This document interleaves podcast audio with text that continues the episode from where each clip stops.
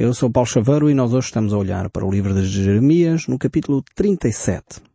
E neste capítulo 37 vamos entrar numa nova secção uh, deste livro. Uma secção mais histórica, onde de novo Jeremias vai relatar episódios históricos.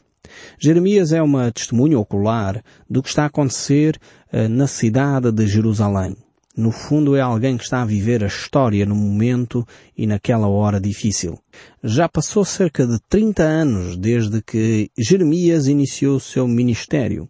Quando ainda era jovem, juntamente com Josias, experimentaram grandes momentos de avivamento na nação de Judá, mas depois tudo desmoronou. Não havia consistência no coração do povo. O povo tinha aderido ao formalismo religioso, mas não tinha convertido verdadeiramente o seu coração e por isso se afastou de novo de Deus. Acolheu de novo a idolatria, as imagens de escultura. E Josias continuou a proclamar a palavra de Deus. Agora ele encontra-se, 30 anos após uh, ter iniciado o seu ministério, uh, encontra-se preso. Preso pelos seus próprios concidadãos. Preso por aqueles que não queriam mais ouvir as verdades que colocava Jeremias uh, no coração do povo o exército babilônico estava a sitiar a cidade de Jerusalém. E nós temos aqui o relato eh, ainda mais detalhado no livro de Segunda Reis e Segunda Crónicas que refere acerca deste cerco e as consequências terríveis que teve para o povo de Judá este cerco que o rei Nabucodonosor um, imprimiu na nação de Jerusalém, na nação de Judá e na cidade de Jerusalém. Esta de facto é uma secção uh, tremenda que provavelmente nos pode até chocar um pouco os textos que nós vamos ver. Alguns deles bem vivos, alguns deles que nos trazem um, ehm, quadro uh, histórico que estava a ser vivido naquele momento. E nós vamos uh, respigar uns textos bíblicos, alguns versos, e se você desejar, seria bom ler todos os capítulos em casa, mas nós aqui não vamos ter de facto todo esse tempo, por isso vamos ler alguns textos Uh, só alguns versos aqui. E do capítulo 37 vamos ler este verso 11. Diz assim, tendo-se retirado o exército dos caldeus de Jerusalém por causa do exército de Faraó. Este texto aqui coloca-nos então no centro da batalha. Temos Nabucodonosor por um lado e temos aqui então o rei Faraó do Egito por outro. Estas eram as duas grandes superpotências daquela época e elas degladiavam-se para tentar controlar um território extremamente importante e estratégico que era onde a nação de Israel tinha o seu território. Uh, não sei se está lembrado, enfim, daquilo que aprendeu em história. Esta região, que ia desde o Egito até uh, à Mesopotâmia, chamado Crescente Fértil, era uma zona comercial extremamente uh, importante e quem controlava estas regiões então tinha o, o poderio económico da época. O estreito onde a nação de Israel se encontrava é, era de facto um sítio de passagem uh, com poucos quilómetros uh, de diâmetro e por isso mesmo era um local estratégico para que os grandes imperadores pudessem conquistar. Se eles conquistassem aquele território onde Israel estava, a cidade de Jerusalém, então eles controlariam praticamente todo o comércio naquela grande região. E por isso Nabucodonosor uh, desce até ali, à cidade de Jerusalém, uh, e o rei do, do Egito, o faraó, percebendo a importância estratégica que a nação de Judá tem, sobe então ao encontro uh, do grande rei Nabucodonosor. E é neste momento, neste fogo cruzado, podemos dizer assim, que Judá se encontra. Se por um lado a norte temos os caldeus, é, os babilónicos, Nabucodonosor com todo o seu poderio militar, e nós sabemos pela história universal eh, como ele conquistou toda aquela grande região, foi um, podemos dizer assim, o primeiro grande império no verdadeiro sentido da palavra. E depois temos ainda, que era uma força militar tremenda, uh, o Egito, por outro lado. E nesta altura, o exército do faraó então sai ao encontro eh, das eh, Forças Armadas eh, da Babilónia. Depois damos aqui um salto para o verso 13 que diz assim, estando ele à porta de Benjamim, achava-se ali um capitão da guarda cujo nome era Jerias, filho de Selemias, filho de Ananias, capitão que respondeu a Jeremias, o profeta dizendo, Tu foges para os caldeus. Disse Jeremias, é mentira.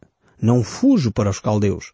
Mas Jerias não lhe deu ouvidos, prendeu Jeremias e o levou aos príncipes.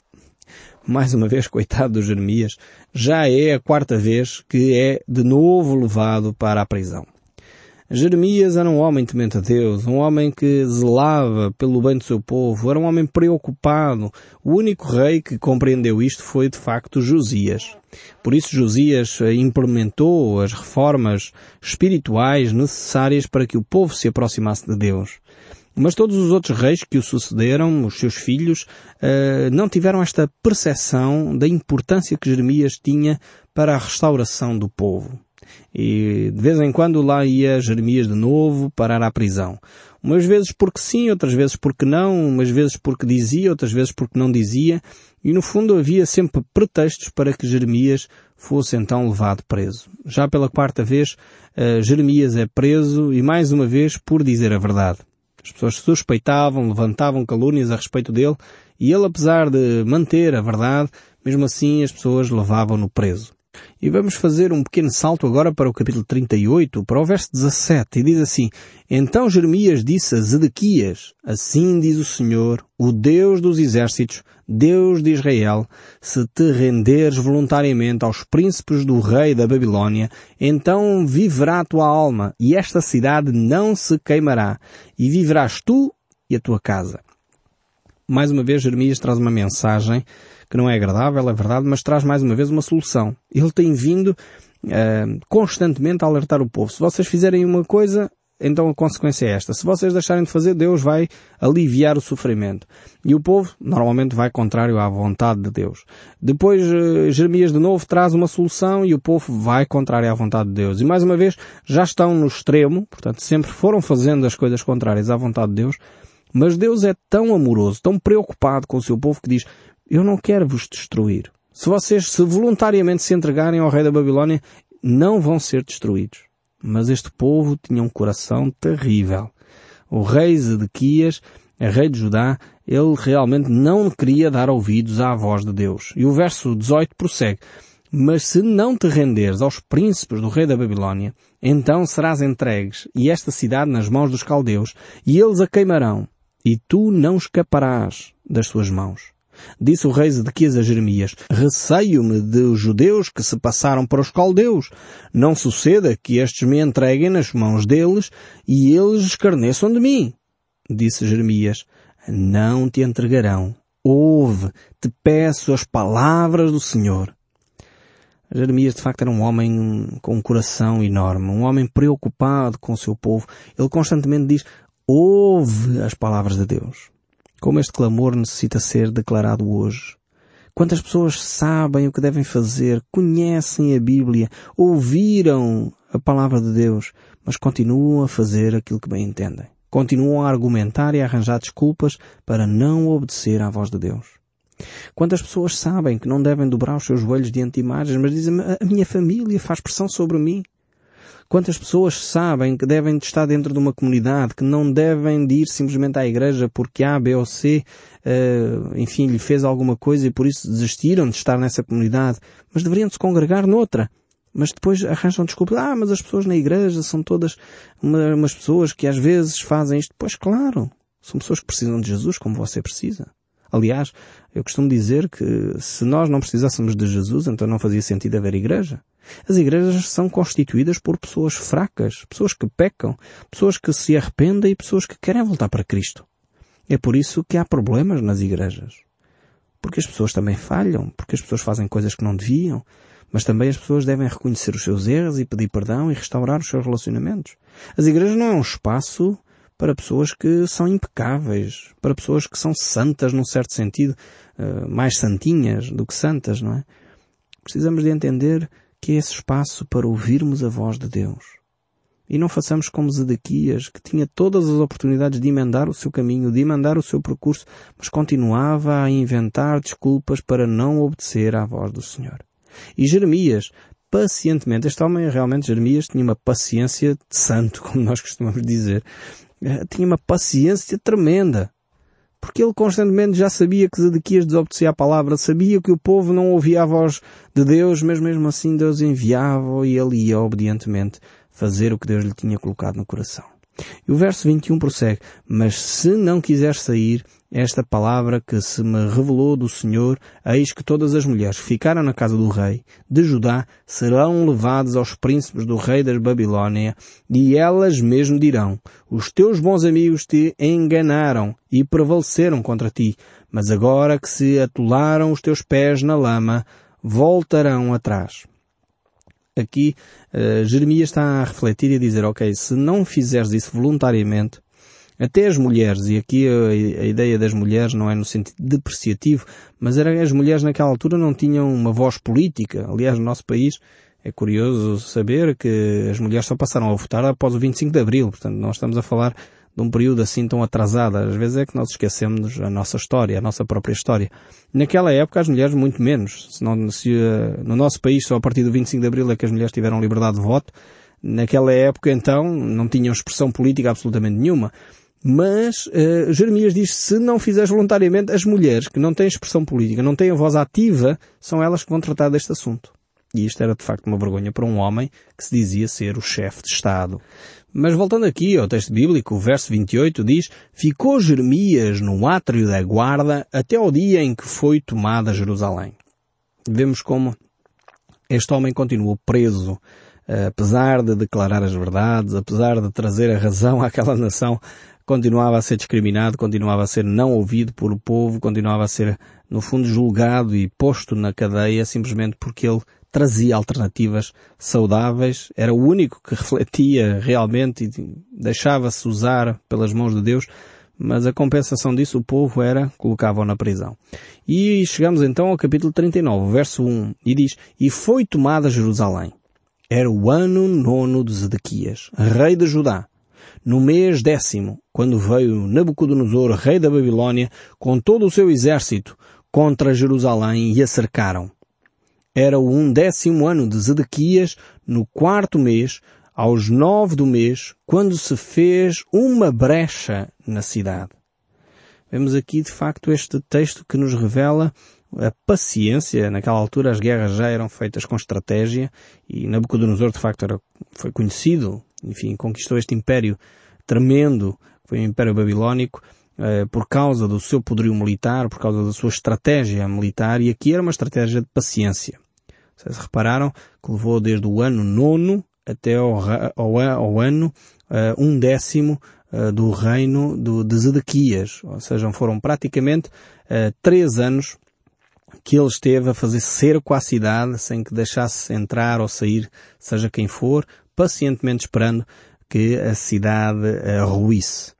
E de alguma forma ia infringindo, uh, enfim, uh, feridas nas muralhas, enfim, mandando pedras e coisas do género. Naquela altura não havia canhões, como é óbvio, não é? para tentar estragar a fortaleza que era a cidade de Jerusalém. E diz o texto bíblico que nesta altura, então, três anos depois, a muralha começou a abrir brechas. E isto é, mais uma vez, é uma lição para nós. Às vezes nós ficamos fechados pensar na nossa segurança, na nossa capacidade de fazer as coisas, na nossa fortaleza, naquilo que é a minha área forte. E às vezes a nossa área forte começa a abrir pequenas brechas. E é nas pequenas brechas que nós perdemos a batalha. Precisamos de aprender uh, estas metáforas, às vezes, que aqui as Escrituras têm, que nos trazem e nos fazem refletir também. E a consequência disso foi que uh, Nabucodonosor, Pegou então em Zedequias e levou-o preso. Diz o verso 7, vazou os olhos a Zedequias e o atou com duas cadeias de bronze e o levou para a Babilónia. E esta era a prática uh, bastante bárbara que Nabucodonosor tinha para com os seus prisioneiros. De vazar os olhos com um ferro em brasa e levá-los assim de uma forma muito pouco uh, ética, muito pouco cuidada, como prisioneiros de guerra para a Babilónia. Temos aqui uh, verdades incontornáveis que nós vemos uh, nestes textos. Vemos de facto Jerusalém a cair nas mãos do rei Nabucodonosor, aquilo que Deus já havia dito anos, muitos anos antes, e que o rei Zedequias não queria ter dado ouvidos. Jeremias constantemente os alertou, mas nunca foi ouvido. Os falsos mestres que foram levantando mentiras e calúnias acerca de Jeremias, dizendo que não, este tipo de situação nunca vai acontecer, Nabucodonosor nunca vai conquistar a cidade de Jerusalém, Deus não vai permitir que o templo seja destruído, Mas veja bem o que é que aconteceu agora, saltando um pouco para o capítulo 52, o verso 4 do livro de Jeremias, diz assim este capítulo 52, verso 4. Sucedeu que, no ano nono do reinado de Zequias, aos dez dias do décimo mês, Nabucodonosor, rei da Babilónia, veio contra Jerusalém, ele e todo o exército, e se acamparam contra ela, e levantaram contra ela tranqueiras em redor. A cidade ficou sitiada até um décimo ano de Zedequias. Aqui confirmando este texto bíblico, aquilo que acabámos de ler neste uh, capítulo 39 também. É, é, de facto uma situação de estratégia militar. Nabucodonosor por três vezes uh, vai a Jerusalém para invadir a cidade. A primeira ele uh, negocia, digamos assim, um, o contrato de paz e estabelece um rei, que é Joaquim, um dos filhos de Josias. A seguir vem e negocia e recoloca lá Zedequias, eh, um segundo rei, que este segundo rei rebelou-se, eh, portanto, contra Nabucodonosor, deixou de pagar os impostos. Naquela altura já, já se pagavam impostos, portanto não é novidade do século XXI.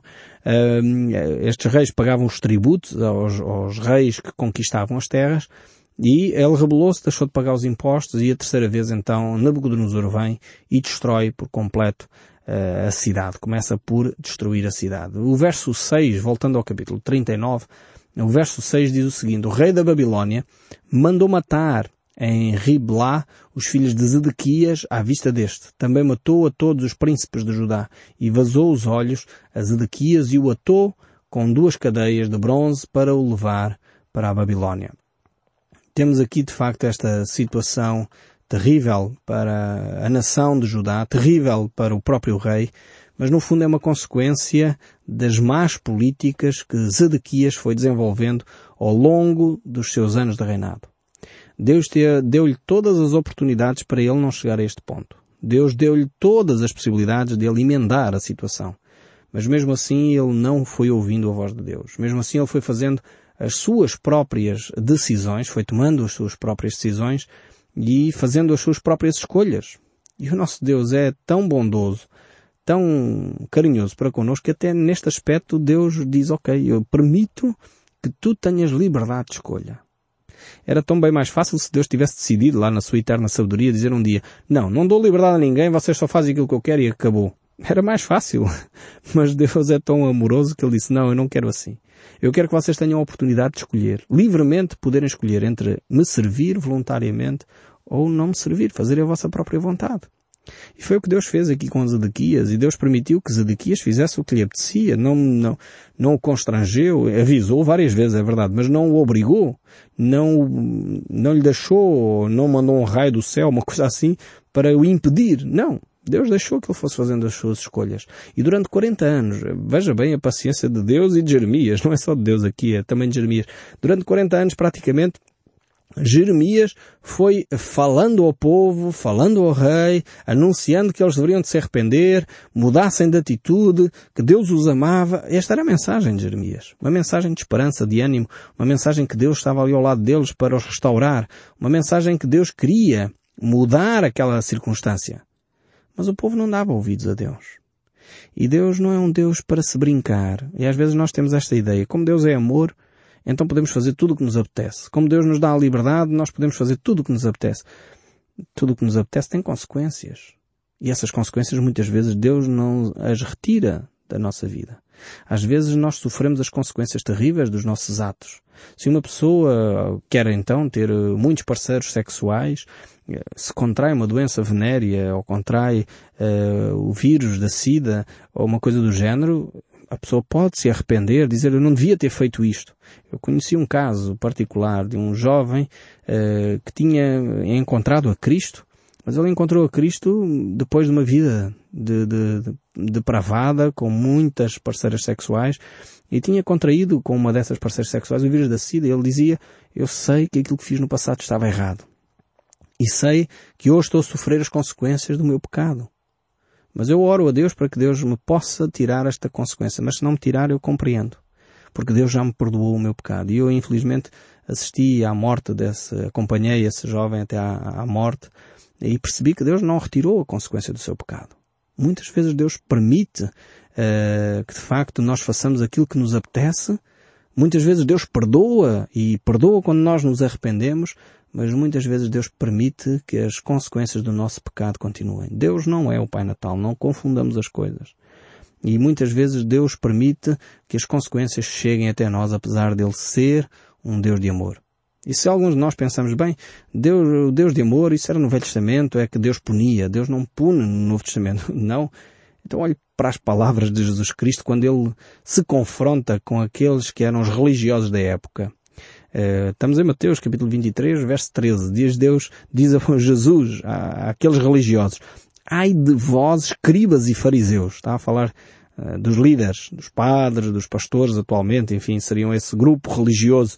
Ai de vós, escribas e fariseus, que sois hipócritas porque fechais o reino dos céus diante dos homens, pois vós não entrais, nem deixais entrar os que estão entrando. Veja bem esta, estas afirmações de Jesus, bem contundentes, bem fortes àqueles que eram os religiosos. As pessoas supostamente que deviam conduzir as pessoas aos caminhos de Deus. E eles estavam a ser impedimento. Eu espero sinceramente que os nossos líderes religiosos da nossa nação não estejam a ser impedimento para que as pessoas cheguem a Deus. Que Jesus Cristo não tenha que declarar um dia aquilo que declarou aos fariseus e aos escribas acerca da forma como eles conduziam o povo na espiritualidade. E a cada um de nós, Jesus Cristo chama a atenção. Precisamos de nos encontrar com Ele, precisamos de nos arrepender, de nos voltarmos para Ele. E quando fazemos isso, Ele tem bênçãos para nós, tem promessas magníficas. Mas não podemos brincar com Deus. De Deus não se zomba, de Deus não se brinca. Deus é um assunto sério, é um assunto para nós vivermos em abundância, tem promessas fantásticas, mas é um Deus que leva os assuntos a sério. Eu espero sinceramente que o som deste livro continue a falar consigo, mesmo depois de desligar o seu rádio. Deus o abençoe ricamente e até ao próximo programa.